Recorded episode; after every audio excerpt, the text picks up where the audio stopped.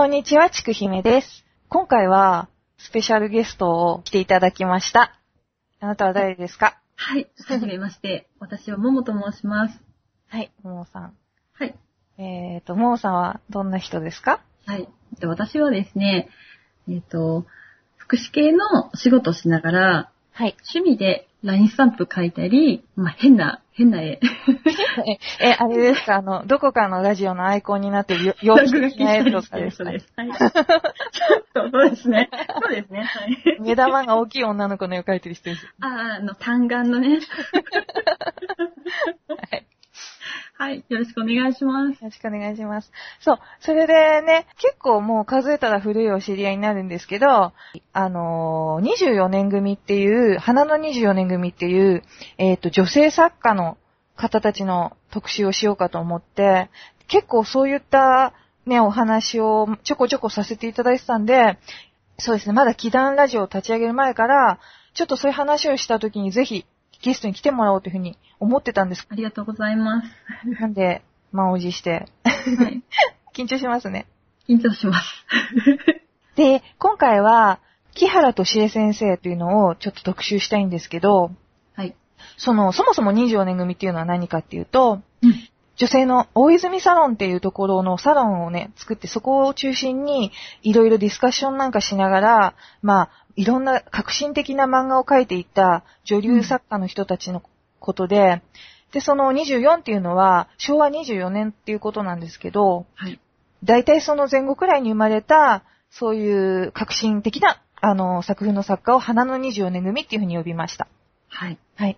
で、まあ、どんな先生がいたかっていうと、うん。まあ、青池康子先生とか、萩尾元先生とか、うん。えっ、と、竹宮恵子先生とか、大島由美子先生、で、まあ、木原敏恵先生、はい。あとは山岸陽子先生、うん。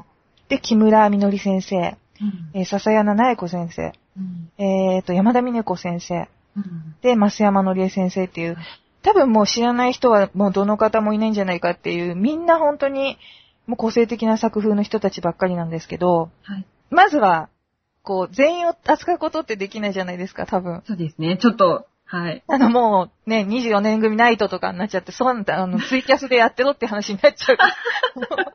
そうなんですよ。なんで、えっ、と、ちょっとずつちょっとずつ取り上げていこうかっていう。はい。で、まあ、今回は、その、木原敏恵先生、はいまあ、ざっくり、プロフィールというか、あの、背景というかは、まあ、うんこれすごいんですよ。はい。1948年の2月14日生まれ。あーはい。これ誕生日一緒なんですよ。そうなんですか？1948年は違うんですけど、2月14日なんですよ。そうですよね。生誕日2月8日ですもんね。そうすごーい。でへーもう、これを知った時にかなりテンションが上がって、うんあの、結構一人で、なんか、おはーってなってました。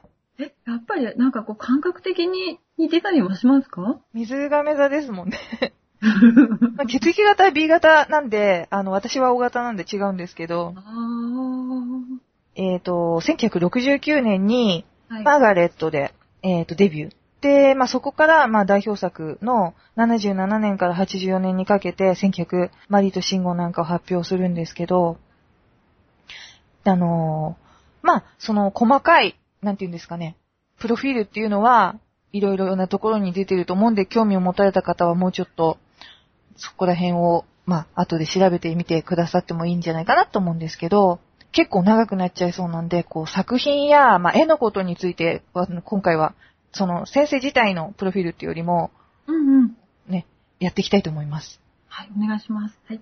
えっ、と、早速なんですけど、はい24年組って、少女視点じゃなくて、うん少年や男視点から物語を書くっていうね、特徴の作家さんが結構出たと思うんですけど、うん、はい。竹宮先生とか萩尾先生って、まあ割と少年だったりするのが多いじゃないですか。主人公がね、はい主人。公が。で、そういう中で、まあ年齢的には若い方を書いたりするんですけど、うん比較的、あの、木原先生の書くのって等身が高い、えああ、そうですね。得意としてて、うん、で、まあ、初期は、やっぱりその、なんていうんですか、う目が大きくて、ちょっとこう線が、ま細い感じあ、の。太いじ。感じの、あ、太い。あうん、あ、はいはい。感じの、まあ少女漫画の人の、みんな大体そのそういう感じの作で目に本当に十字の星が入ってる感じの人あが、あ、キャッキャしてますよね、目。そうですよ。それで漫画で言うと、デビュー直後の青い十字架とか、あの、ハッピーエンドとか、愛しのアンジェルとかそういうのは、いろいろこの外国とか SF を舞台にとかしてるんですけど、うん。もうっていう感じなんですね。うん。まあで、そこから、どんどん、まあ漫画家って絵が変わるんですけど、うんその比較的さっき言った頭身が高くて、うん、で、色気のある絵にだんだんなっていくと思うんですよ。ああ、はいはい。で、特徴は顎先とか鼻先のシャープさ。ああ、顎、うんわか。るかも。細いんです。シュッて細いんですよね。シュッとしてますね。割と丸っこい少年の感じを描いてる人が多い中で、うん割と早い段階からこう、シュッとした感じのシャープな線になってたと思うんですね。ああ。あと、口元の、なんていうのかな、ちょっと口元の上品さっていうんじゃないですけど、うん。なんだろう。まあ、これはね、個人的な感想なんですけど、割とうん上品な感じの映画かなと思って、ああ、そうですね。あ、口元か。はいはい。で、それが、あの、うん後でお話しするんですけど、夢の石踏みっていう作品があって、うん。その作品の13巻あたり、だから、うん1992年頃までを境に、まあちょっと顎が太くなってくるっていう。へえ。その、綺麗とされる男の子でも、まあうんね、可愛いとされる、あれでも、ちょっとなんて言うんですかね、男らしくなるんですか？なってくる傾向があるような気がして、で、まあ、ただその顔の中のパーツっていうのは、割とそのままだったりするんで、うん。まあそういったちょっとした輪郭の変化っていうのがあるかなと思って、へえ。後で見てみよう。で、まあ、それ、絵柄について言うとそんな感じなんですけど、うん私は、そのさっき言った、はいあのーやっぱりマリとシンゴとか、うんその後の夢の石踏みとかの絵柄がまあ、すごく好きなんですけど、ああ、はい。でですね、はい。もう一個、こう、今度あの、絵の構図の話なんですけど、うんうん特徴的なのがあの、漫画の中のうん。絵の立ち姿が、特にまあ時代劇でなんかだと歌舞伎の決めああ、はい。みたいな、一枚絵みたいな、夢の石踏み、そんな感じですよね。そうなんです。夢の石踏みの、あの、江戸時代を書いた話があるんですけど、まあもう、こう、なんですかね。ちょっと拍子木の音が聞こえるような、タンタンっていう感じの、決めみたいな感じのシーンを意識して入ってて、ああ、あれなんですかね。よく見に行かれたんでしょうかね。多分お好きだったみたいですよ。ああ、そうなんだ。あと私、全然見たことないですけど、やっぱちくひめ先生、結構見に行かれますよね。まあ、お金のあった時はもう、今は全然もう大衆演劇すら行かれないですから。や、その話はじゃあ置いといて。逆に言うと、まあ、道に立ってなんかやったら誰か全に投げてくるぐらいのテンション。いやいやいやそっちですからね。もう、あ、そうですよね。投げ銭とか言ってますからね。違うラジオで。そうなんです、そうなんですはい。で、本当にそれがね、だから、あの、決めみたいなのが見てて非常に心地が良いっていう。う。うんん。で、まあ、あともう一個言うと、さっきから出てる、まあね、後でたくさんお話しするんですけど、代表作のマリとシンゴの中に、まあ、こう、舞踊の家の死の先輩っていう先輩がいて、はい。はい。はい。それがですね、あの、田原坂っていう九州にある坂なんですけど、あの、最後のね、西南戦争の時に、あの、うんそこで、まあ、官軍と、えー西郷隆盛率いる、あれが、はいああの、ば、なんていうんですか、衝突した。その、うん田原坂っていう踊りがあるんですけど、うん。それを踊るシーンとかが、やっぱり、あの、1ページぶち抜きになってて、ああ、はい。はい、わかります。はい。それがまあ、もう本当に非常にそこも心地よいっていう、いや、死の先輩のお話すごい好きなんで。はい。先輩。あと、じっくりあ、どうでちょっとじっくり。じっくり。なんでね、そういう、まあ、絵について言うと要素があるっていう感じで、漫画についてうん。話していこうと思うんですけど、はいあのーそうですね、天まで上がれっていう作品があって、はい。これは新選組。新選組を描いた作品なんですけど、うんうんこれで、天まで上がれで、うんすごくね、特徴的だなって思ったのは、うん木原先生の描く女性って、結構いろんなタイプが出るじゃないですか。ああ、いろんなタイプ出てきますね。うんね。それの、まあこれ割と初期の作品なんですけど、もう、なんていうのかな、原型というか、新選組なんだけど、うん。その、全く彼らと結ばれない、はい。だから少女漫画のそこが型破りなところで、普通は少女漫画当時だったら、一人の女の子に、まあ普通はってことはないですけど、複数の男の子がアプローチしてっていうような、うんうんうんまあアンジェリリクなんかは原作付きなんで、木原先生もそうだったんですけど、うん。そういうのが多いんですけど、やっぱりその新選組っていうのを描く中で、あくまでその恋人であったり、彼らに恋愛感情を持ったり、また彼らも持つんですけど、うん。うまくいかないっていう、誰もうまくいかないんですね、これ。えぇ、その さすが木原敏恵先生ですね。誰もうまくいかない女の子たちが、まあ3パターン出てきて、えそうなんです。で、まあ、その天まで上がれっていうのは、まあ、木原敏恵先生流の新選組なんで、まあ、ものすごくざっくりストーリーを、その、なんていうんですか、キャラクターに重点を当ててストーリーを喋ると、土方歳三、はいはい。土方歳三のところ、道場破りに来て、まあ、っていうかまあ、司令官に道場破りに来て、うん。その道場破りに来たのが、松平の家のうんお姫。様なんですね。うん。陽姫っていう。はい。まあ、男勝りな。うん。でも、生まれて初めて負けるんですよね、その、土方に。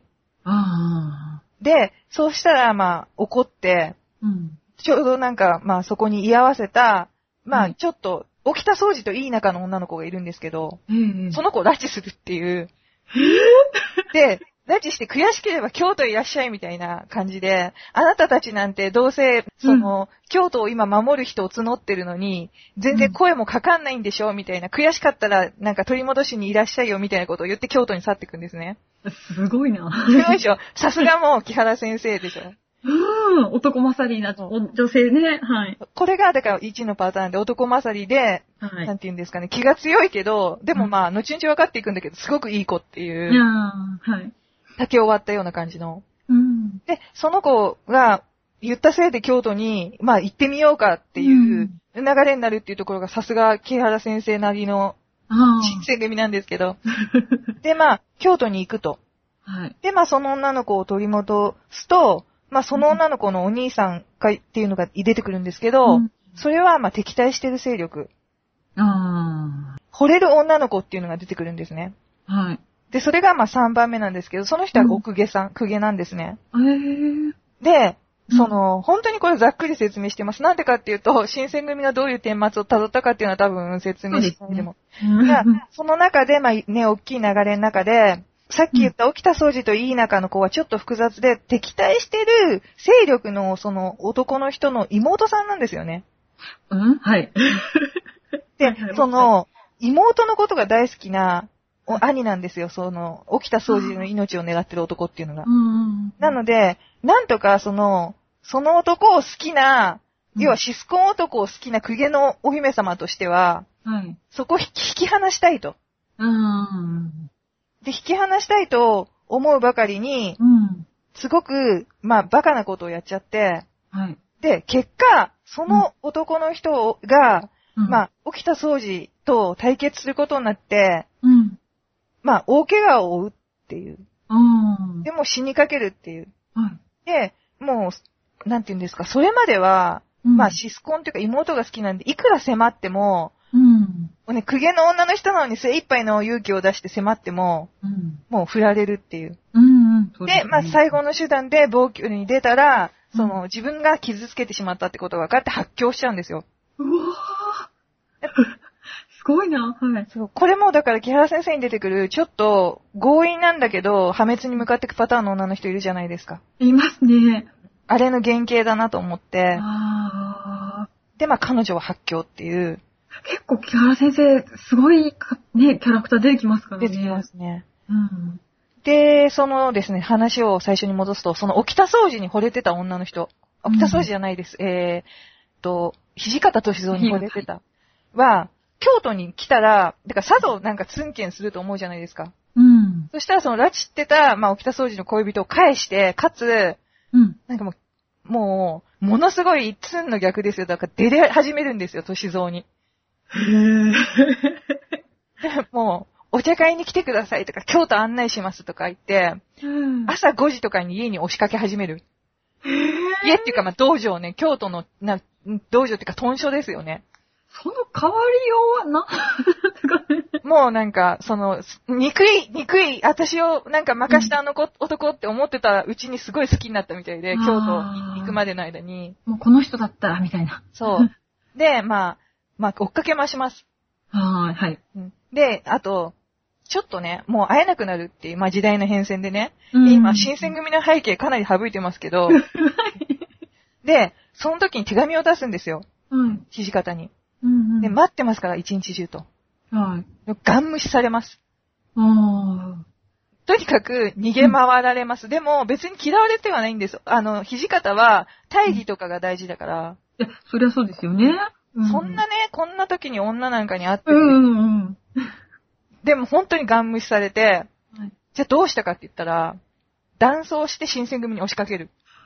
はあ、なるほど。考えたな。で、その時に連れ、一緒に連れてったのが、拉致ってるうちに仲良くなった、その北掃除の彼女も断層して、一緒に新選組に押しかけるっていう。ああ。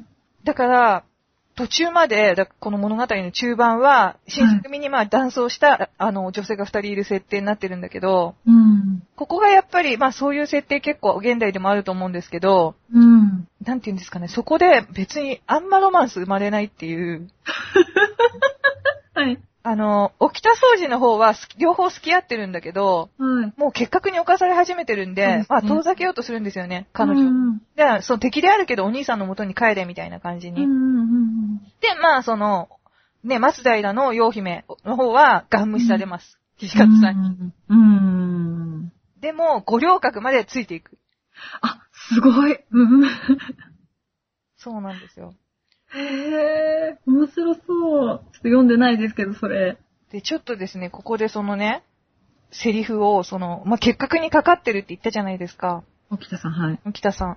で、やっぱり木原先生のってセリフの言い回しが独特だと思いません？ああ、いや、重いですよね。重いでしょ？重い。で、えっと、沖田総司が、うんそ、の、ね、松平の陽姫にうん。言ったセリフがあるんですよ。結核だっていうことがバレた。うんはい。あのね、歌人？歌う人が死んでも歌が残るように、面打ちには面が残るように、僕の作り上げた憲法を何十年何百年後の弟子の一人が受け継いで、なお伝え広めていくなんて素晴らしいことだと思って、そうしたら僕も可愛いお嫁さんをもらって、うん。息子が生まれたら剣道を教えて、でも病気のことを知った時ね、僕泣いたんですよ。内緒だけどお酒飲んで何もかも終わりだと思って、悲しくて悔しくて、でも日が経つにつれ川の流れや鳥の声や星空を見たり聞いたりしてるうちに、運命がそこまで意地悪ならいっそ笑って受けてやろうって気がして。そしたら心がすっきりして、一種の開き直りかな、これ。って言って、で、なんだろう。その土方さんのことを好きな女の人に喋ってるんだけど、うん。女は自分にだけない夢を男の中に見るものだって言うでしょ僕は男だけど土方さんの中にもっと元気で手応えのあるもう一人の僕を見ているような気がする。この頃特に。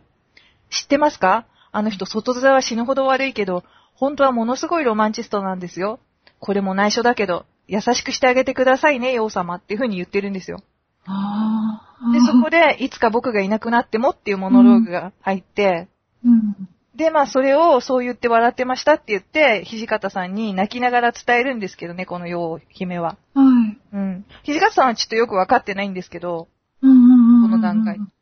まあ、なんで、まあ本当に、なんて言うんですかね。うん。なんだろう、ギスギスしてないというか、うん。うん。その、木原さん独特の、なんていうかな、ヒューマニズムじゃないけど、あの人のその、結構あったかい表現ってマリトシンゴなんかでも出てくるじゃないですか。出てきますね。うん。それの感じのよく現れてるところだと思うんですけど、ああ。うん。で、まあ、その、最後に、だからいい仲だけど、結核だからって言ったんだけど、押しかけてきちゃうんですよね。もう病床にいる時にその、うんうん。彼女が。はい。うん。それで同じようなことをやっぱり彼女にも言って、うん。で、まあ、言ったのは、土方さんが言ってた、起きたの沖の字はね、天までまっすぐ登るって意味があるんだって。だから僕がいなくなって寂しくなったら空を見るんだっていうふうにう、んこの彼女に言ってる。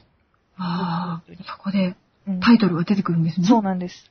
うんで僕はやがて土に帰るけど、やがて日差しやせせらぎや緑の風に溶け込んで生まれ変わり、いつでもみんなを見てるから。空いっぱい手を広げ、そばにいる僕を感じて。っていう風に言って、幸せだったんだよ、本当に。大好きな仲間と大好きな剣を振るって歌を歌って、そして君に会えたっていう風に。へえ、すごいいいですね。そういう風に、だからはい、この、まあ、両思いですから、沖田総司と恋人は。で、二人は、まあ、その、沖田さんの死んだ後に心臓麻痺で、まあ、ちょっと傷を負ってたんですけど、重なり合うようにして、恋人も亡くなってるっていう、まあ、もちろんプラトニックなんですけどね。へえ。そそういう、まあ、最後。で、一方ですよ。うん。あの、まあ、もちろん最後に、土方さんも沖田さんに挨拶をして五稜郭に行ったんですけど、うん。死んだっていう知らせを、うん。姫が、あの、まあ、伝える。あ、はい。で、もう、そっからは、断層のままもう住み着いて、一歩も土方のそばを離れようとしなかったっていう。うんで、土方も強いて止めようとは思わなかったんだけど、うん。ある日、江戸へ帰れっていう風に。で、まあ、五稜郭で、これが多分最後の戦いになるだろうって。うん。で、なんか、会津の姫君って言ってもね、うん。言えばね、官軍も悪いようにしないはずだから、巻き添えにするわけにはいかないからっていう風に言うんだけど、その時に、まあ、土方さんは、斎藤さんっているじゃん。あの、斎藤さんに、まあ、江戸まで送ってくれっていう姫を。あ、はいはい。うん。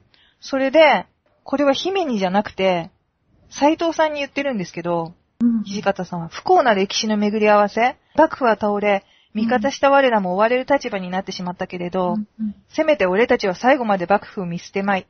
後の人々に伝えてほしい。敗者はすべて悪者にされる歴史の習いだけど、みんな理想を追って生きたのだと。うん。っていう風に、ここで、あえてイラストは、うん。姫のアップが入ってるんです、左側に。で、三段ぶち抜きのコマで、土方さんは、その姫と反対方向を向いてて、うん。要はページの逆方向を向いてて、手もそっちに伸ばして、多分そこには斎藤さんがいるんですよ。ああ、はいはい、その先にはね。先には。はい。で、そこの次のコマで入れないっていう風に、姫の、こんなに近くにいるのに、あの人の心には、っていうモノローグが入るんです、姫の。うわーはい。ひどいでしょ、割と。ひどい。で、そうするとスッてこう、土方さん剣を差し出して、うん。今度また人間に生まれてきたら、うん。きっと陽度の妻にもらうって。ああ。で、いつまでも元気で生きてほしい約束だ。うん。ででもそのセリフだけでもう一度人間に生まれてきたら妻にもらうっていうのを反数しながら、うん。まあ、結局、全員まあ、新選組の顛末はご存知の通りなんですけど、そうですね。んはい。で、まあね、五稜郭、戊辰戦争は終わって、まあええ、その言葉だけで死を踏みとどまるんですけど、姫は。うん。っていう。まあ、で、まあね、そういう顛末なんですけど、うんもちろん本当にいろんなね、ところを省いて、人物だけにスポット当ててざっくり語ったんで、ぜひこれは、まああの、マリとシンゴが好きな人はちょっと読んだ方がいいと思います。ああ、私読んでないんで、ぜひ読みたいですね。はい。なんでかっていうと、まあこれからちょっとマリとシンゴについて話そうと思うんですけど、はい。ちょっとねなんとなくわかります。はい。出てくるんですよ。いろいろ、あの、ヒントになることが。えうん。だから、なんですかね、うん。こう、結構斬新だと思うんですよね。あの、とことん報われないっていうか、いや、でもなんか、ね、少女漫画なのに、え？っていう、そこまで？いな。これは、木原さん漫画の中でも特に報われないやつですよ。うーん。これは、ひどいっていう。ひどい。ちょっと聞く分に結構なんか、本当に少女漫画なの？みたいな。へぇ私、あの、個人的に一日ガン虫っていうのがすごい、なんか、ー。うーん。いや、なんかもう、すげえなって思いましたけど、まあ、土方さんっていうキャラをブレなく描いてみんなが思う好きな土方歳三っていうのを描いてますよね。なるほどね。まあまあ、そりゃそうか。そうですね。んです。うんうんうん。で、あとやっぱり、その、みんなが思う、沖田さんの、その、でも、なんあか、こう、も、もっとなんていうの、美少年っていうよりも、本当に、ー心の、なんていう綺麗さとか、若者の、うん。こう、なんていうの、まっすぐさっていう感じ、うん。そういうのが、なんかセリフなんかにも出てきてて、うん。やっぱりね、昨日から、うん。まあ寝ないでもう一回この何十冊も読み返してるんですけど、泣いちゃうんで、ちょっと読むと。いや、木原敏恵先生の漫画は、もう胸が締め付けられますね。だから進、進まないし、もうな体力が消費するし大変です。うん。大変でした、私も。はい。で、えまあ、マリとシンゴですよ。マリと信号ですね。はい。マリとシンゴ、まあ、あのーざっくりじゃあ、こう、ストーリーに、ね、流れに沿って最初から終わりまで気になったシーンを、これは、はい。えっ、と、本当にざっくりストーリーを説明すると、うんマリとシンゴっていう、まあ、おみきどっくりっていう、二対のとっくりっていううん風に言われるくらい、仲がいい二人の親友がいて、はい。で、ね、当時の、なんて言うんですかね、あの、旧制高校、はい。児童院っていう寮生の学校に入学して、はい。そこでまあいろんな仲間たちに出会って、個性的な仲間たちがいっぱい出てきて、で、いろんな事件が起こったりして、で、まあね、それもまあ見どころなんですけど、その中で、マリがシンゴへの、あのー、なんですかね、恋愛感情に気づいてしまう。多う分、ん潜在的にあったんでしょうけど、うん。年頃になって。うん。で、中盤からは、まあそこに焦点が当てられてて、うん。で、まあ、その気持ちを抱えたままどういう風にストーリーが流れていくかみたいな、はい。まあマリ側から言えば。で、シンゴはシンゴで、まあ、その気持ちにうん。答え、まあずっとマリは秘密にしてたんですけど、答えたり、うんそれで、もやっぱり、なんだろう、親友だっていう目でしか見れなかったり、いろいろ揺れて、う。うんん、っていう風にストーリーが進んでいくんですけど、はい。さっきも言った、うん。やっぱり初期の木原さんの、こう、なんていうんですかね、人間参加じゃないけど、優しいような印象っていうのが、初めの作品、いろんな、まあ、途中からマリとシンゴっていうタイトルにずっとなっていくんですけど、うん。最初ってタイトルが結構違って短編、本当に、なんていうのかな、へあーマリとシンゴだけの話じゃなくて、うん短編じゃないですか、これって。そうですね。一話完結みたいな。うん。で、まあ、これってでも本当はあれなんですよね。プロトタイプっていうか、あるんですよね。えー、そうなんですか？そうなんです。あーら我が殿っていうのが、全くマリとシンゴと同じキャラクターを使ってて、えー。そうなんですよ。で、女の子視点から、まあ、書いてる。その、うん。二人を？いや、もう、キャラクターがほぼほぼあの学校に出てくる人たちが、もうラスト出てる。うんうん。で、まあだから、それが先にあって、数年後にマリとシンゴが発表される形になるんですけど、うん。それで、だからそれを、まあそういうニュアンスの人間参加みたいな話で、最初はやっぱり、なんだろう、これ印象的なのが、まあ、や、山から出てきた少年が、まあ、不治の病で助からなくてっていう、はいはいはいはい、ありますね。その寮で、まあ一緒に暮らすんですけど、うんうんで、まあ、お天道様ありがとうございましたっていううん。うんうん。うんセリフ、これもやっぱり1ページぶち抜きで、うんうんうん。だから非常になんだろう、最初の頃っていうか、まあ全体通して多分あったと思うんですけど、うん非常にね、そういう、なんかこう自然や、ね、あれに感謝したり、人間のこう救いみたいなところが、特にまさ強調されてる。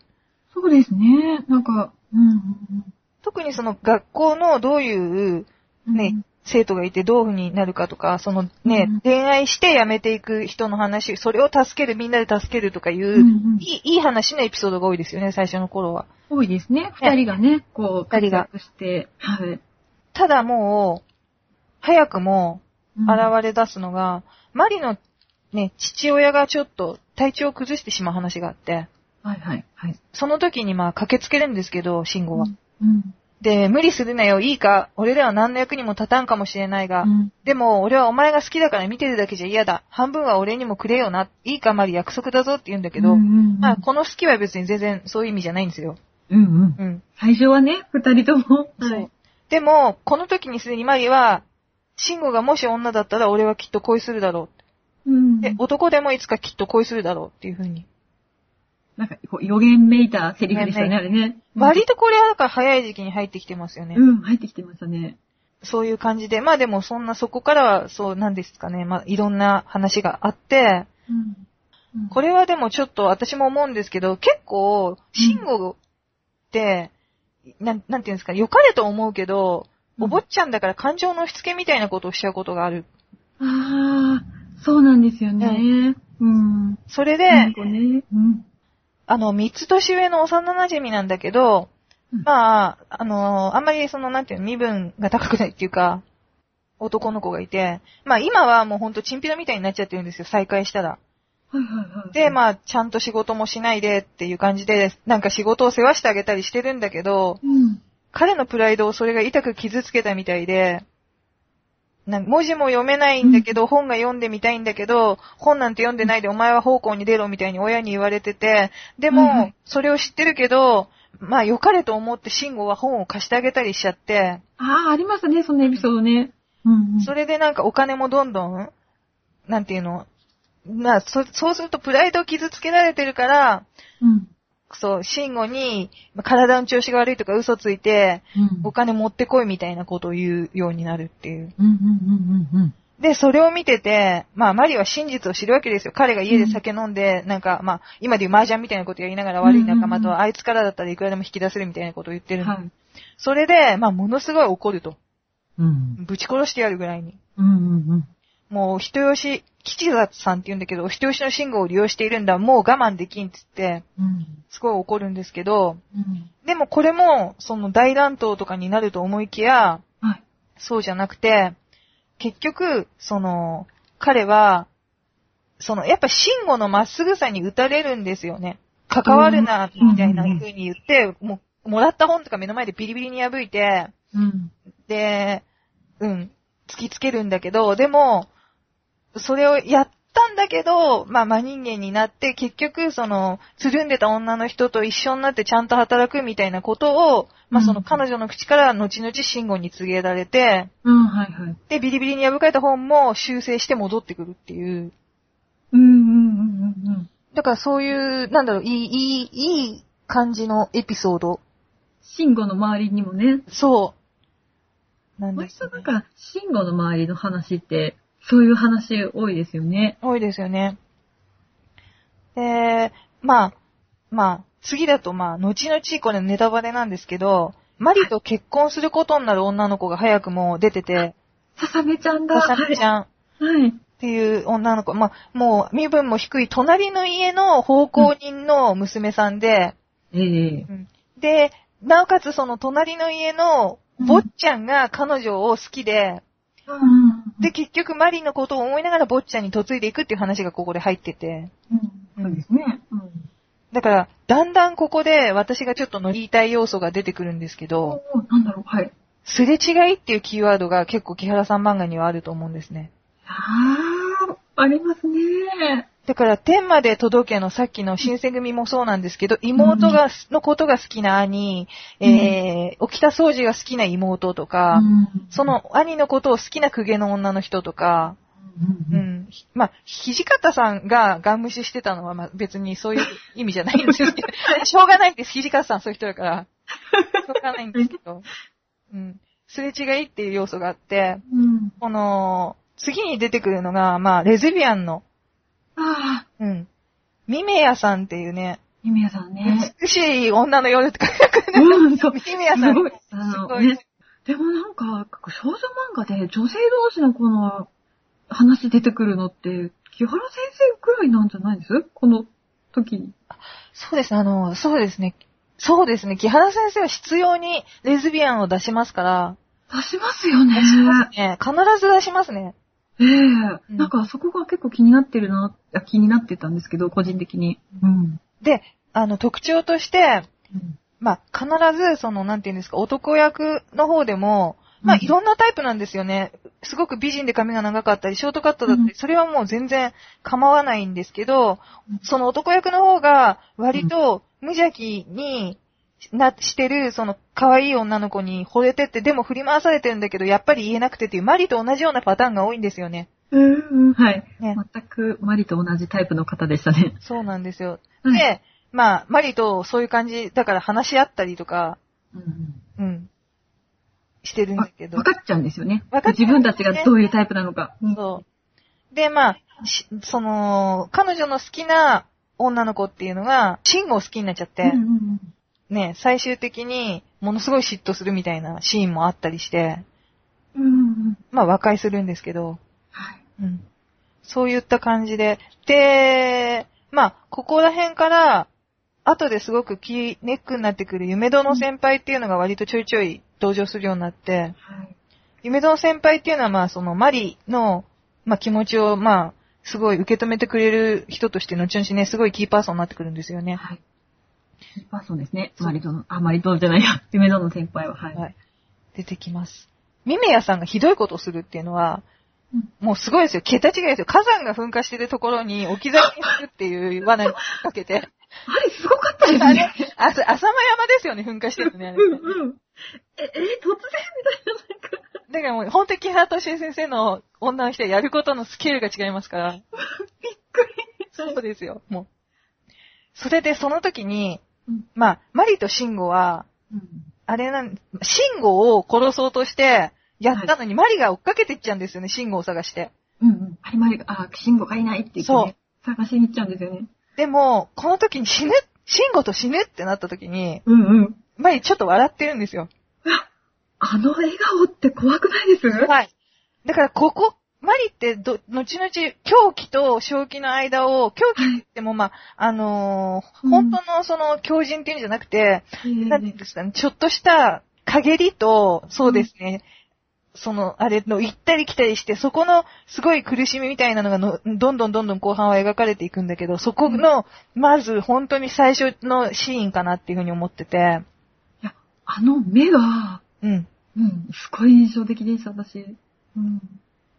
あのーね、ちょっとずつ振り返って、死ぬそうそう。慎吾と二人きりで、市場の恋人同士のように、ここでってなった時に、うん顔が正面を向いて、顔がね、次のページがすごいですね。ものすごい高笑いしながら、はい、笑顔ですね。あ、ああ、最後まで一緒に行こう。黒焦げになってもこの手は離さん。もう耐えなくてもいいのだ。いつか来るだろう。お別れの時を恐れることもないの。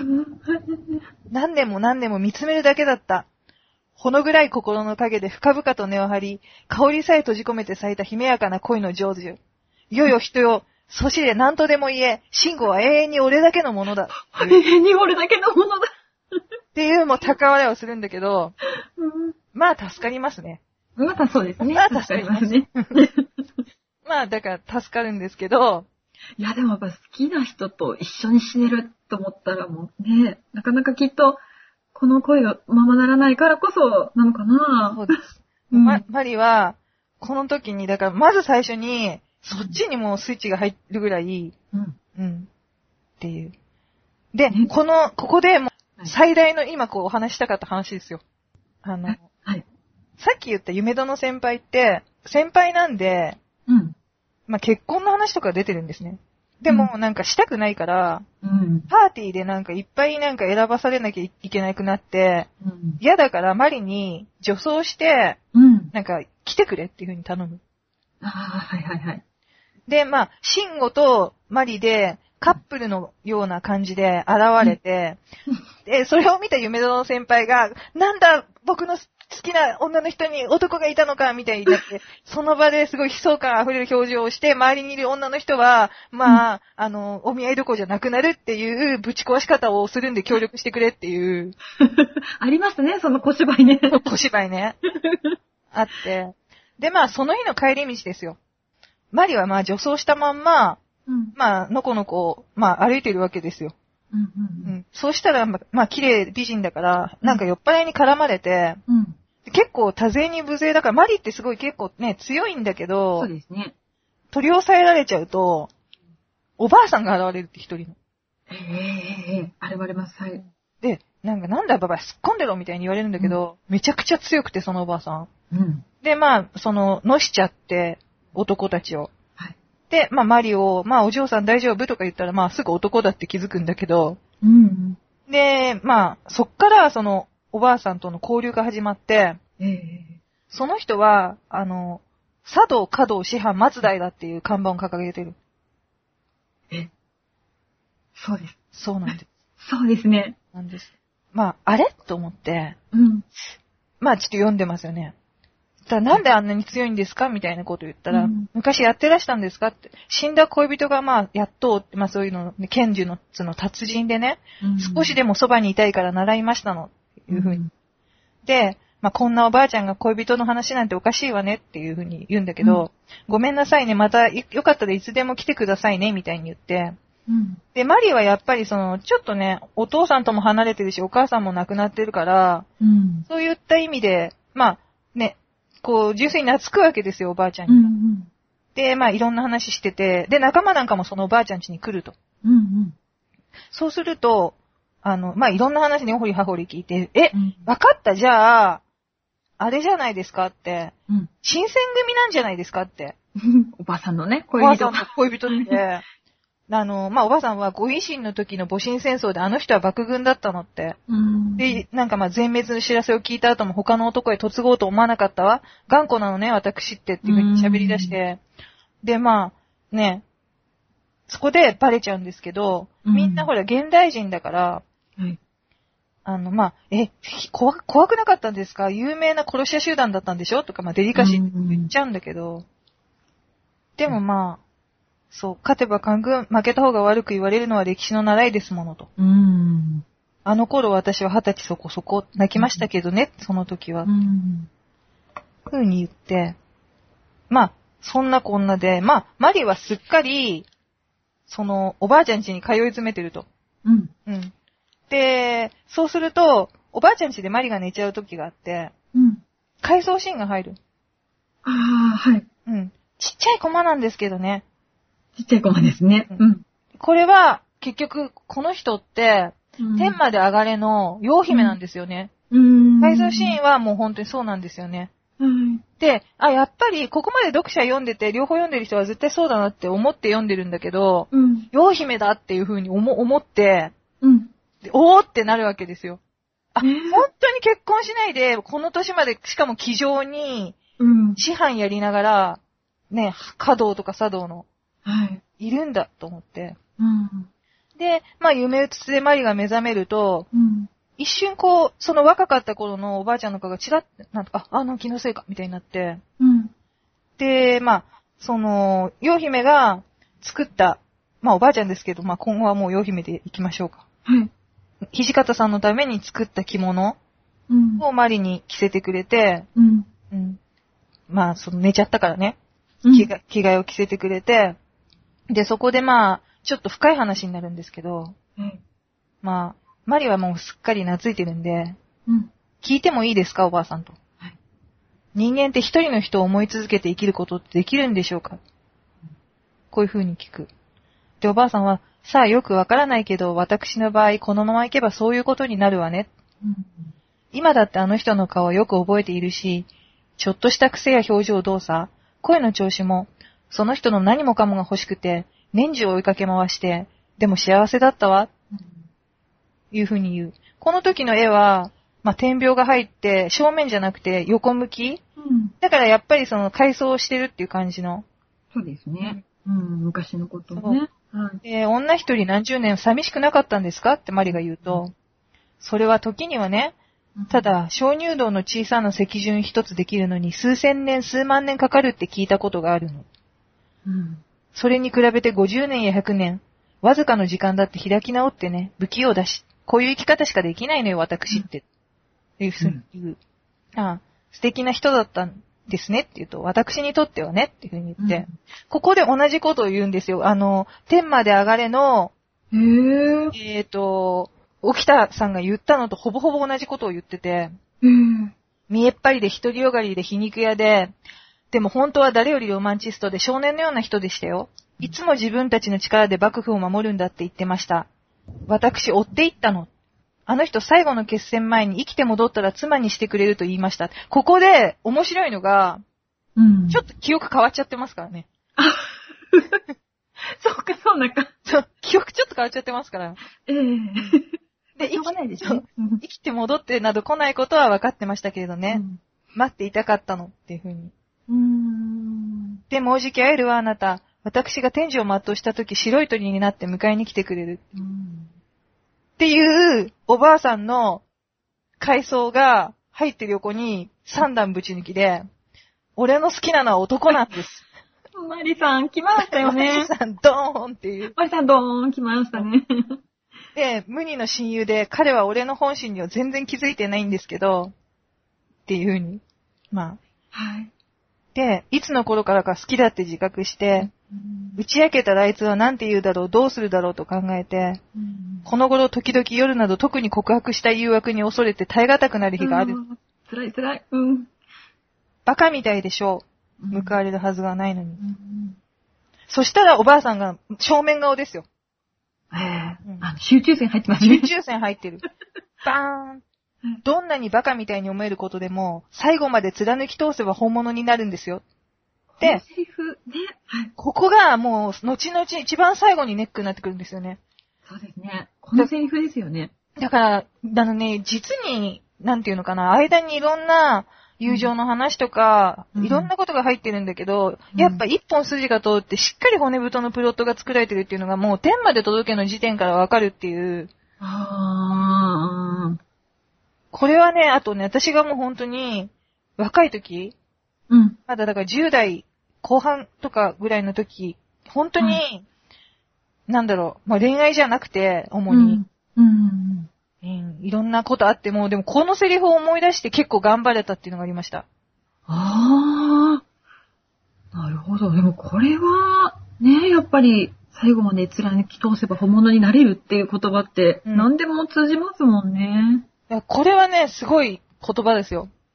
そうですよね。でね、その後に、はいあおばあさんちょっと風邪ひいちゃったみたいで、ああ、ええで、まあもう65だもの、みたいな。うん。昨日もあの人が早く来いって呼んでる夢を見ましたよ。はい。あのーマリとシンゴが、あ、そうだ、つって、おばあさん、うん昨日こんなこと言ってたから今日泊まってやろうよ、みたいな。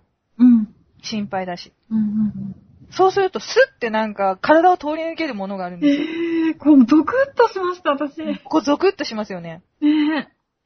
で、なんだ今のって。うん。誰もいないバカな、たった今そこに人が、二人で見たんですよ。うん。で、割れた蜂がね、アサギの羽織、蒼白の方、新選組っていう、うん。これはもう、その、幽霊みたいなのが、土方さんなんですよね。なんで、とおばあさんのところに行くと、ひっそりと一人で笑顔で死んでいたおばあさんって、バサバサバサって上で音がして、うん。恋人が迎えに来たんだ、マリ。たった今。本当だ、おばあさんとても幸せそうな顔をしている鳥になってね。うん。で、あの、さよなら天国で恋人と幸せになってくださいって。うんだから、迎え、一応迎えに来たんですよ、ガン無視してたけど。ねえ、よかったですね。あのガン無視ひどかったですね。あれはね、ひどいガン無視だったのに。ひどいガン無視だったんですけど、よかったよかった。迎えに来てくれて。あと、おばあさんの記憶の中でも、微妙に恋人に変わっちゃったりしますから。そうまあ、迎えに来てくれたっていうね。ね、よかったですね。で、まあ、マリは、この時に、その、この体験をして、あはい。りがとうおばあさんやってみますと。うん。知り合ってまだ18年。おばあさんのね、その待ってた年月に比べれば。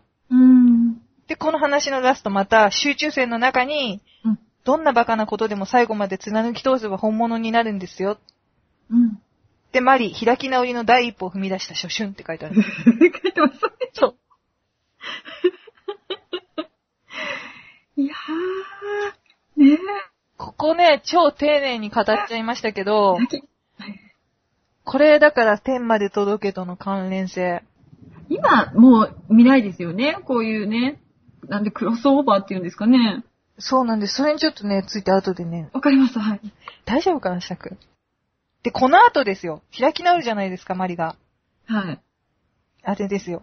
嫌な奴が登場しますよね。来ますねう。ん。でも私結構好きなんですよ。あ、いや、なんか、私、ちょっとその辺の感情がよくわからないんで、もうぜひ聞きたいですね。かがりくんっていうはい。男の子うん、出てくるんですね。なんかね、世をすねる会っていうのの会長なんですけど、スネル会すごいですよね。すごいですよね。うん本当にひねくれた子で、でもマリのことを好きになっちゃって、で、マリはやっぱり、なんていうんですか、シンゴをいじめ抜くんですよね、この人ね。そうなんですよ。マリを好きだから。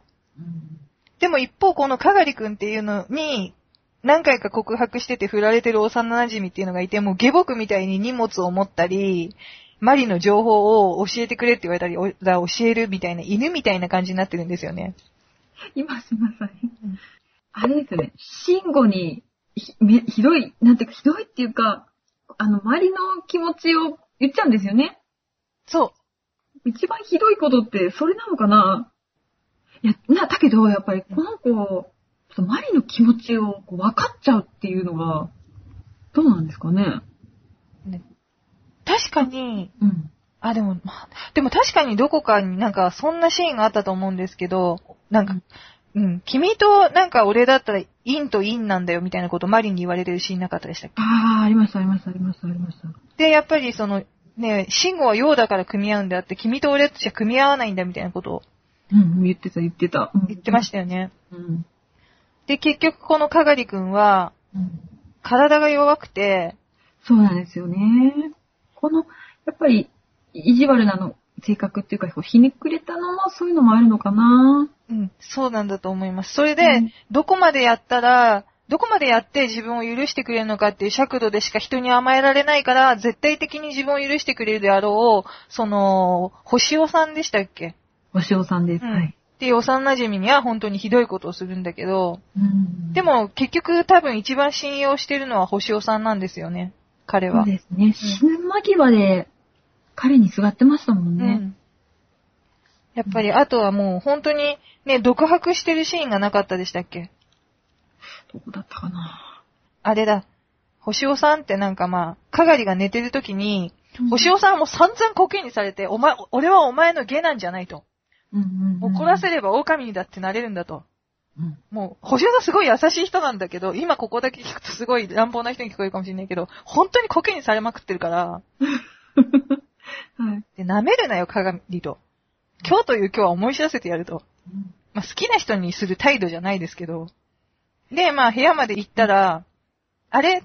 なん、なんで、あの、分かったの？みたいなことを言われて、え、分かったって何がだってもう、もうレイプしてやるぐらいの勢いで言ってるから、うんまだちょっと荒ぶってるけど。そしたらすごいなんか、今までもう超足毛にするような感じだったのに、ニコニコしながら、今星尾さんの夢を見てたんだ。星尾さんもでしょ？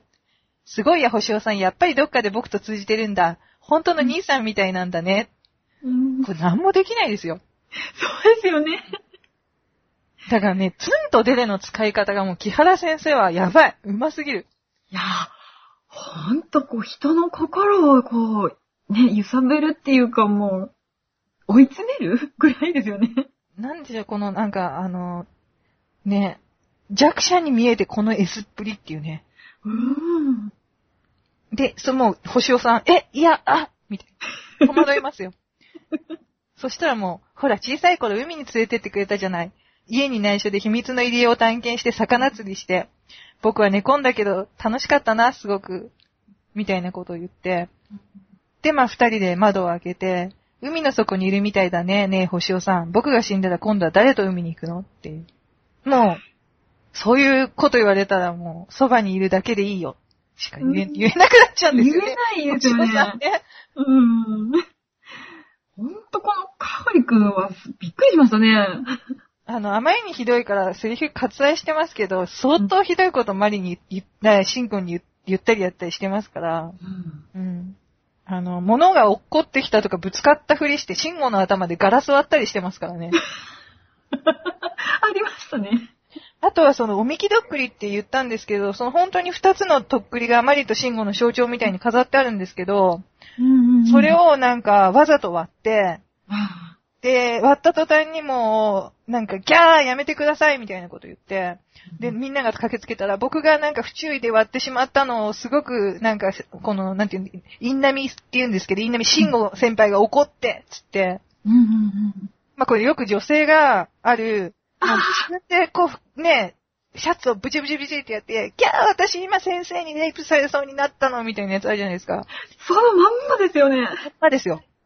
まあそういうね、ほ嫌がらせの限りを尽くすんですけど。んと、もう限りを尽くしてますよね。物語の中で。そう。なんだろう、印象に残ってたのが、こう、かがりくん、あの、おみきどっくりっていうか、マリとシンゴをこう引き離しますよね。そはいの策略で。ええ、引き離して、もうマリがこう限界に達するじゃないですか。ええ、もう、シンゴから来てくれないと、もう自分はもう身動きできないっていう風な状況を作りましたよね。でそれで、シンゴがこう、マリの元に、よし行こうってなった時に、さっと現れて、もう手首切りますよっていうシーンああるじゃないですああ、か。はい。あ、あなたがそこから一歩でも書庫に近づいたら、僕、手首切りますよえ。え、ええ。そしてだから、シンゴはこう、マリの元に行かないんですけど、えずーっとこう、マリは待ってるんですよね。ねで、ガチャって戸を開けたら、かがりが来たと。あの、シンゴは僕に、マリが待ってるから僕が行けって言ったと。その時のあのマリの顔が、うん劇画調なの？わ覚えてます？覚えてます、覚えてます。あの、死んだ目してるマリ。もうね、あれが私、なんか、あ、こ、この絵なの？っていうぐらいもう、絵でこう、マリのこの死んだようなもう絶望を表してる絵が、やっぱり印象的でしたね、私。この頃の漫画って、容赦なくこう、崩して、崩して表情でトーンがない分、書きますよね。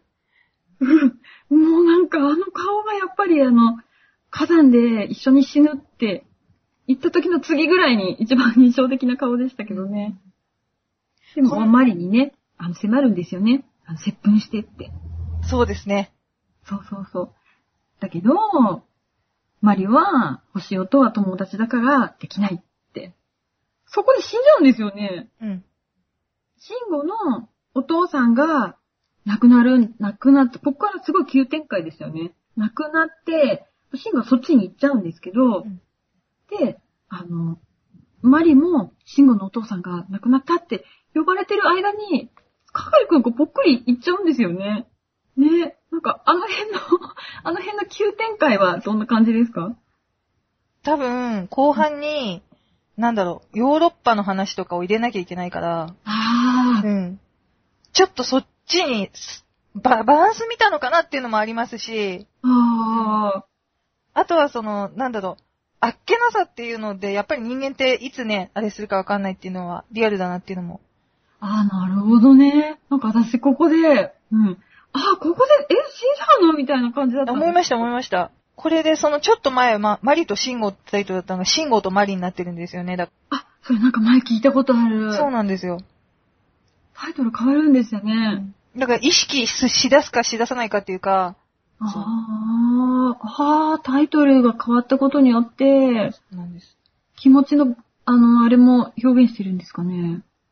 それでやっぱり、あの、さっき言ったネックになってくる夢殿先輩っていうのがもうこの頃にはかなり、まあ、頭角を表すっていうか出てきてて、まあ、マリーは本当にちょっと自分で自分の気持ちをね、させきれない。そして夢殿先輩っていうのはマリーにちょいちょいちょっかいを出してる。うん。うん、安定した大人の男ですよ。なんで、まあ、まあちょっと、ちょいちょいそういう感じの関係を持つようになってるっていうね、マリーはね。うん。あの、私ここで、ちょっと、あの、イベントの先輩出てきたんですけど、ええちょっと不女子的な発言なんですけど、ええ。マリって、あの、第一巻の最初の方とか、何回かちょいちょいこう、自分は攻める側、ええ襲う側の方が好きなんだっていう自分の性癖を表に出してますよね。で、それの流れが私もあって、まあどっちかっていうと、まあ、女性でも男性でも、こう、精神的にこうせ攻める側っていうか、襲う側なんだなっていうのが、こう、がっちり自分の印象の中にあったのに、うんゆめどの先輩に、こう、なん、なんですか、た抱かれちゃういいのかなこの表現で。した時にすごいショックだったんですよ。ああ。そう。なんか、えーと思って、なんかそこで、その、マリ、マリの、なんだろう、屈辱？感、みたいなのが少し感じられたんですけど、他の人はどう感じてるのかなと思って、割とこう、夢堂の先輩ファンっているじゃないですか。あ、私は好きですね。あうあ、ん。そう、私の中では、マリはやっぱり男、男性で、うん。こう、あの、シンゴも、まあ、他の女性もですけど、う守りたいっていう、どっちかっていうと、こう男の人のこういう視点で、誰かを愛するのかなと思ってたのに、そこで、夢戸の先輩に、逆にこう、襲われてしまうっていうところが、すごい、私には屈辱的だったんです。うん私が思ったのは、はい。あの、好きな人には人間って能動的に行くじゃないですか。うんうんうん。でも、なんだろう、どう、でも良くなって自分を壊したくなる時って、うん。まあ誰でもいいわけですよ。ね。う。うんん。だから逆に言うと、まあ夢殿先輩じゃなくてもよかった可能性すらあるっていう。ただまあマリは分別があるから、うん。そんな馬江戸の王子みたいに。いや、いそんなややつここで来ますか？あんなね、あの、うん、あのね、都大のファン欄の人とかに抱かれたりしないですから。まあ、彼の方が嘆きが深いんで、なまあ、大好きな話なんて今度喋りますけど、はい。だそこがなんだろう、女性はリアルに共感できるのかなと思って、女性って結構そうじゃないですか？私が多分なんか変な感覚の持ち主なんで、その辺全然喋ってください。であとね、そこの夢殿先輩のところは、さっきちょっと考察してたのがあって、はい。なんだろう、あの、木原先生の漫画に通じてるのが、他もそうなんですけど、その、結構地位も権力もある年上の男性と、うん他の男の人だったりとか、女の人と付き合ってる、うんね、年下の、ね、でもまあ、美しいとか才能に秀でてる男っていうのの組み合わせうん。これってなんか、よくあるギリシャ的愛というか、オスカー・ワイルドと弟子のボジーみたいな感じはいはい、ありますね。で、そういったものだなと思って、その場合って、まあ、オスカー・ワイルドを例に出すわけじゃないんですけど、うんまあ、なんていうのかな、とってもその、ね、不安定な家庭環境に育って、うんまあ、彼の、今度ちょっとまあ、詳しくやろうかなと思ってるんですけど、うん。うん。あそこのダダグラス教の家っていうのは、それこそもう、ね、何百年も前からそういった、ね、感じで、まあ、うん。実際に彼の息子さんなんかはすごく、まあ彼もそうなんですけど、美しいんだけど、性白。で、生涯、あの、病院から出れなかったような。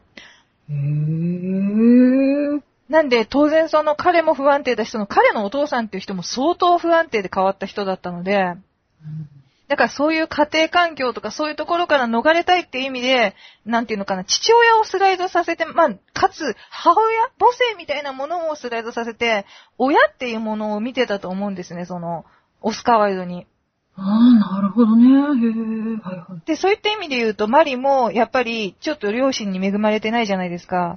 お母さんとかね。よくなくしてるし、まあ、後々出てくるんですけど、その、ね、おじいさんには嫌われてるし、やっぱりその自分のね、大事な娘が日本人なんかの男に嫁いだっていうので、ハーフですから、マリは。うん。うん、そうですね。おじいさんにひどい目に遭うんですよね、ちょっとね。はい。はい。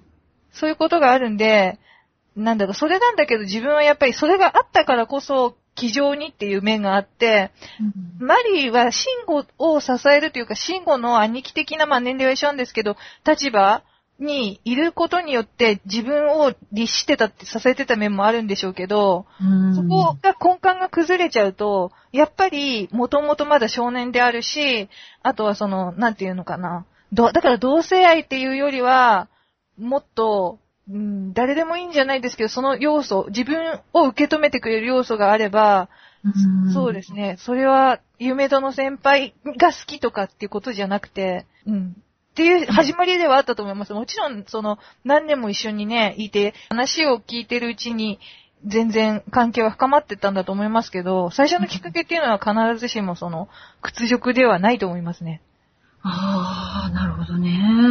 うん。なんかやっぱり、そこが夢殿先輩ファンの感じてるとこなんですね。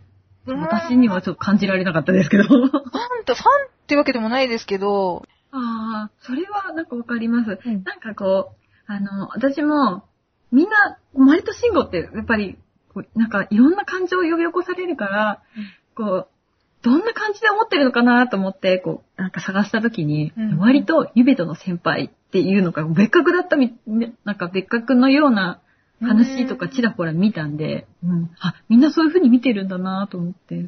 なんでしょう、多分すごく、うん、うん物語としてね。そうですね、見ちゃうとこがあるんで。あれでうんまあまあ、そういう感じで。で、まあ、ね、いろんなことがあって、で、受け入れたり受け入れられなかったりして、マリの感情はずっと続いていって、結局、まあ、最終的に、マリはヨーロッパに行って、父親の仕事を継いで、シンゴは日本でね、医者になることになるんですよね、卒業してから。はい。何回も。その間もまあ、夢の先輩とね、会ったりとかいろいろあるんですけど、うん結局、こう結婚するわけですよ。はい。あの、さっき出てきたささめちゃんっていう子が、うんまあ離婚しちゃって結局、おぼ坊ちゃんとうん別れちゃって、うんそれで、まあ、あのーマリに、誰でもいいから子孫だけは作ってくれと、お父さんが言った時に、誰でもいいからもうけ、ね、結婚っていうか子供だけ産ませちゃおうかなみたいに言ったら、そんなのダメですみたいに言って、女の人がかわいそうです。私なら全部わかってるからみたいなことを笹目さんが思わず言っちゃって、うんそれでまあ、彼女がまあ、こう、じゃあおいでみたいな感じで、あのシーンちょっとドキドキしません？ドドキドキします。いや、ドキドキしますよね。そうですね。やっぱり私、マリにはこう、男性的な、こう、なんていうんですかね、あれを感じてるんで、やっぱりそっちのマリの方が好きだし、ささめちゃんとのそう、思います。うん、あれは、あーと思いましたね。そうですね。自分がドキドキするシーンで、やっぱりちょっとマリの、なんだろう、ナンパっぽいシーンだったりとか、うん。そういう、かっこいいなとか思ったりするんで。まあね、それで、シンゴはシンゴで、まあうん、結婚すると。あの、その間の、シンゴがこう、初恋の相手の話とか、覚えてます？もうなんかね、あの、セルビア人の女の子好きになっちゃったりとか、うん。すごいいろいろあるんですけど、うん。私、シンゴのキャラクターって、なんか結局よくわかんなかったですね。つかめなかったなシンゴはだから本当に、まっすぐに育ったけど、多分、恋ちゃなんだけど知らずに人を傷つけちゃうタイプかもしれないですね。あー、そうですね。うん。うん、闇を抱えてる人はそういう人が、こう、なんていうのかな、裏表もないし、いいの、うんいいと思うのかなとは思いますけど、あれですかね。闇を見なくていいみたいな。そうだ、だね。うん。こう言ったらこう帰ってくるが予想できるから、まあ一緒にいて楽っていうのもあると思いますよね。あー、なるほどね。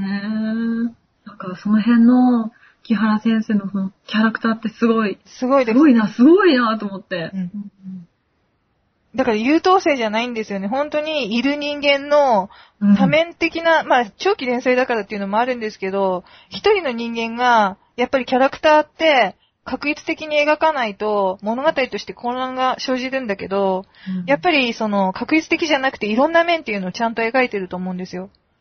そうですね。なんか、やっぱちょっと、萩尾本先生とか、なんだろう、ほ他の竹宮恵子先生が書いた少年のお話とは、なんか全然違うなとは思ってました。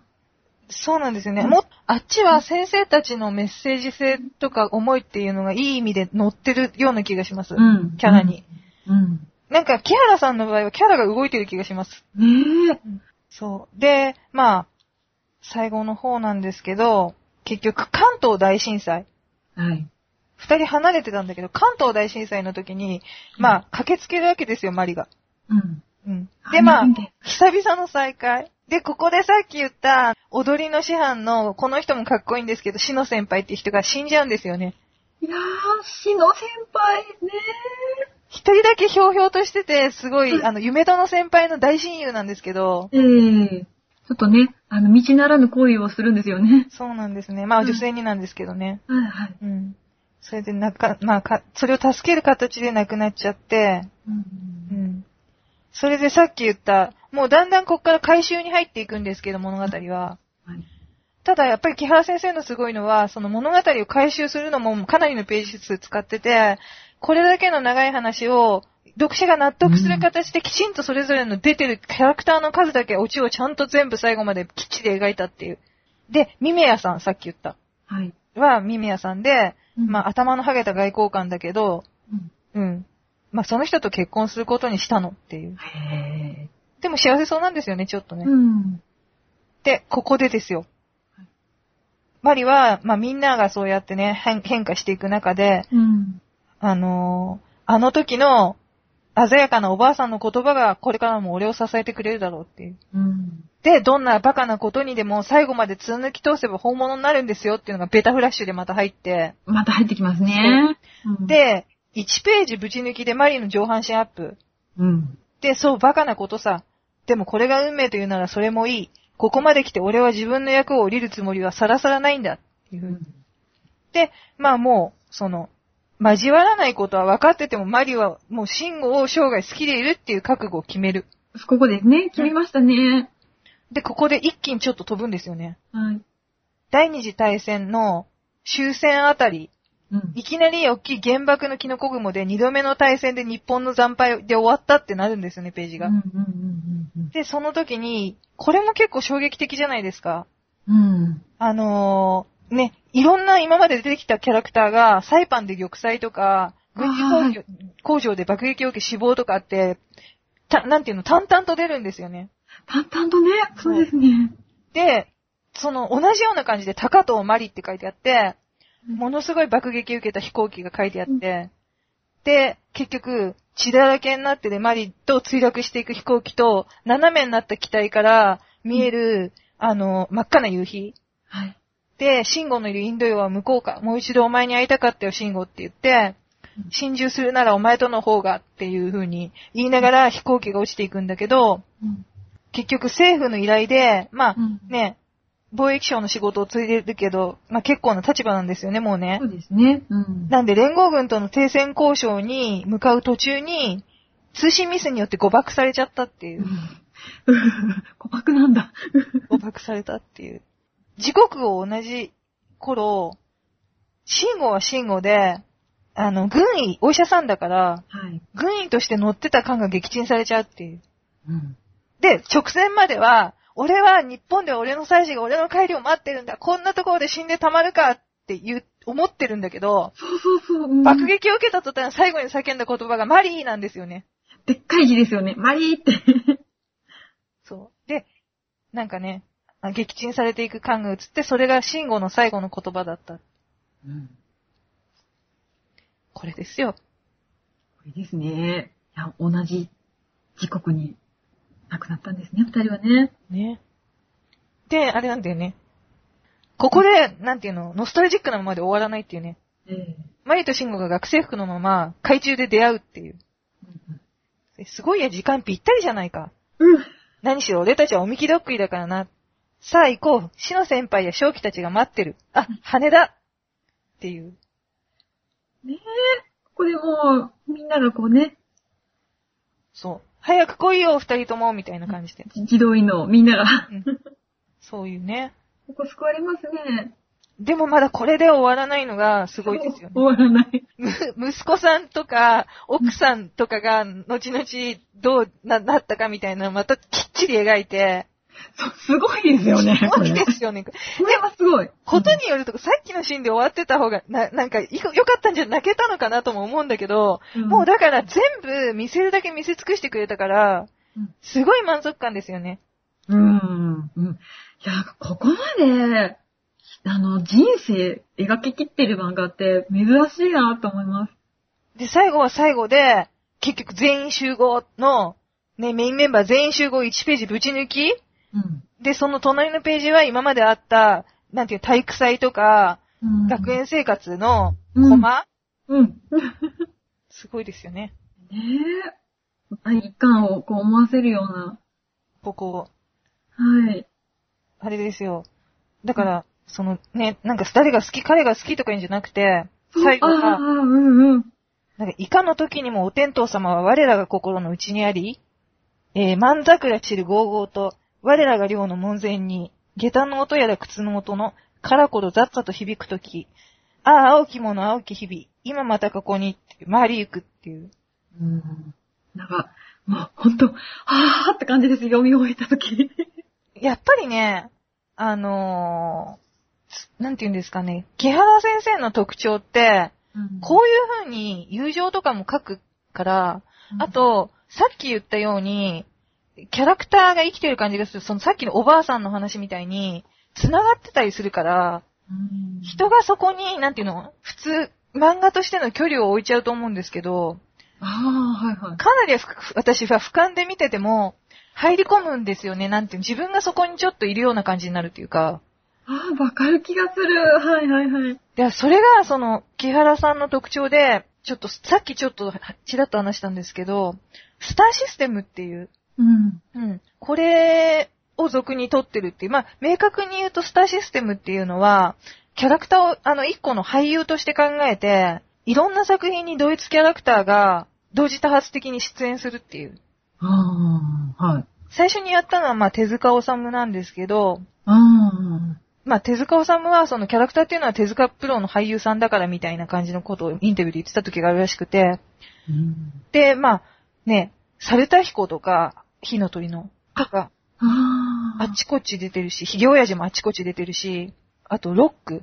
うーん。わかんないですけど、はい。そんな、なヴァンパイアって作品のロックも。うん、で、あとは、あの、松本零士先生のキャプテンハーロックっていうのが、ああ、そうだそうだ。はいはい。えっ、と、西部劇のガンフロンティアっていうやつで、西部の人っていう。うーん。これはちょっと話するんですけど、まあ、ハーロックと土地郎の話なんだけど、死ぬのだっていうものすごい女の人が出てきて、うん。もうすごい LINE でも股を開くんですけどうん、うん。その人がもうすごい好きです。ちょっとね、つくめ先生の性癖がこう。違います、違います。あ あ、違いますね。あの、素敵、素敵な女性だなと思って。あの、ちょっとです、あれですよ、なんか、ちょっと峰藤子とも通じる部分があってああ、、はいはいまあ、数段やりまんだし、数段なんか捕まるんですけどね、よく。うーん。まあ全然、ハーロックとも土地堂ともやってるんですけど、ええそうなん、そんな話知らないな。へえ。としてはガンフロンティアぜひね。はい。まあ、少女漫画の話なんで今回は、はい。そう、それで木原先生もそういった手法をとってて、で、有名なところではまあ、アンジェリクにフィリップっていううん。人が出てくるんだけど、まあ、それの容姿の特徴っていうのがもうマリにそっくりだし、他にもいろんな作品でその、まあ、フィリップの特徴っていうのを備えた人が出てくるし。あとは、これはね、私がそうかなと思ったのは、かがりくん。うん。かがりくんは、あの、夢の石踏みの無限家電のシャオっていう人なのかなってちょっと思ったり。あとはその、何ですかね、天まで上がれに白菊丸っていう人が出てくるんですね、もうそのまま。あ、白菊ですか？そうそう。あのー、寮、寮に白菊いるじゃないですか。うん、かわいいね、男の子。で、新選組の大使も、もちろん正気さんにそっくりな人とかが出てきたりへ、え。てか、かなりキャラクターをそうやっていろんなところに出してるんで、で、あとさっき言ったそのプロトタイプの前のアーラ我が殿は、まあもちろん原型なんで全員集合ですし、うん。そうなんですよ。あと実際にさっき言った生きてて年を取った陽姫っていうのはまたそのスターシステムとは違って、物語が繋がってる、時系列が繋がってるってことで、よりスターシステムより、もっともっと木原先生の世界観っていうのが、なんていうのかな、一個のまた世界として目の前にあるような錯覚に陥る、自分がそこに入り込んでるような錯覚に陥るっていう、その手伝いをしてるなって思って、あうんあ。、これはね、他の作品もぜひ読まないと。そうなんです。